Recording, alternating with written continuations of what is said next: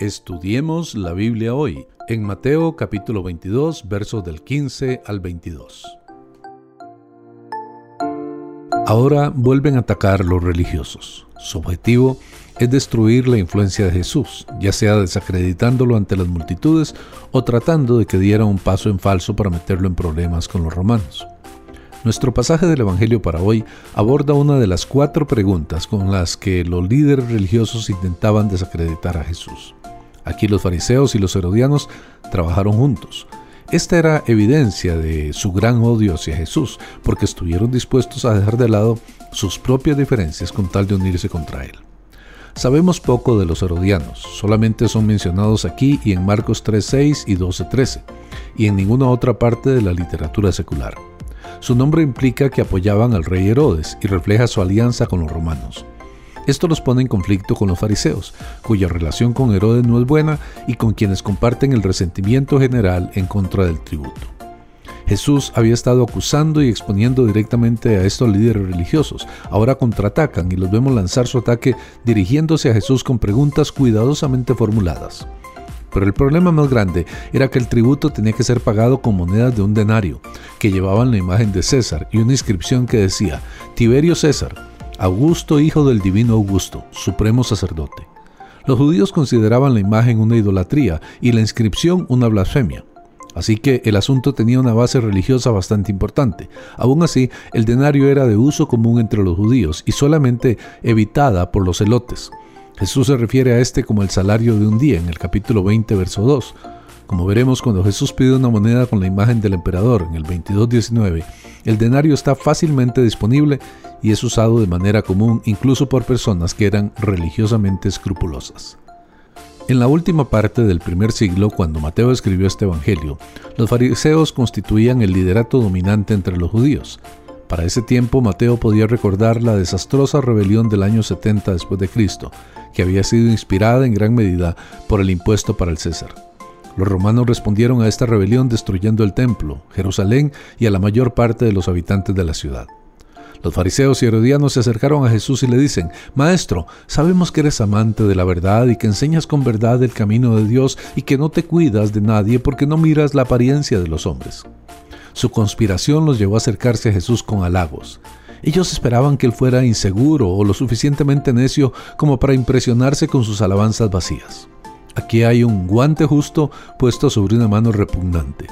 El cumplido, además de ser traicionero, era ofensivo, insinuando que Jesús era un simplón descuidado que se descubriría solo y un hombre vano que podía ser halagado.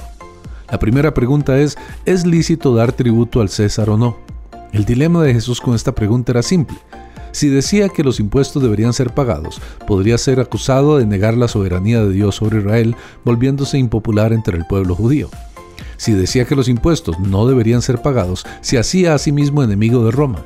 Lícito no se refiere a la ley romana, no había duda de eso, sino a la ley de Dios. ¿Es lícito para el pueblo de Dios expresar lealtad a un emperador romano?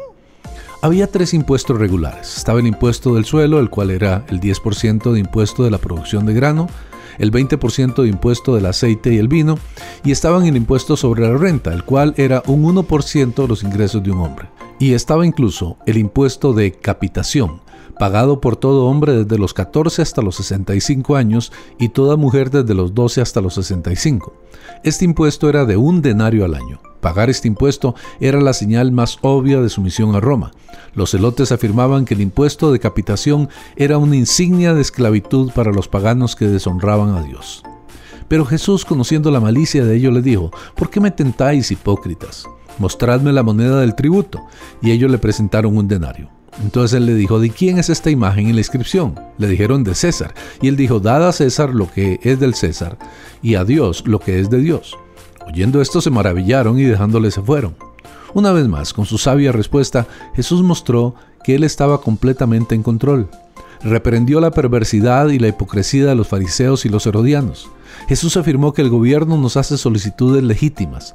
Somos responsables ante Dios en todas las cosas, pero debemos ser obedientes al gobierno en cuestiones civiles y nacionales. Pedro lo dijo así en su primera carta, capítulo 2, verso 17. Temed a Dios, honrad al rey. Todo cristiano tiene una doble ciudadanía.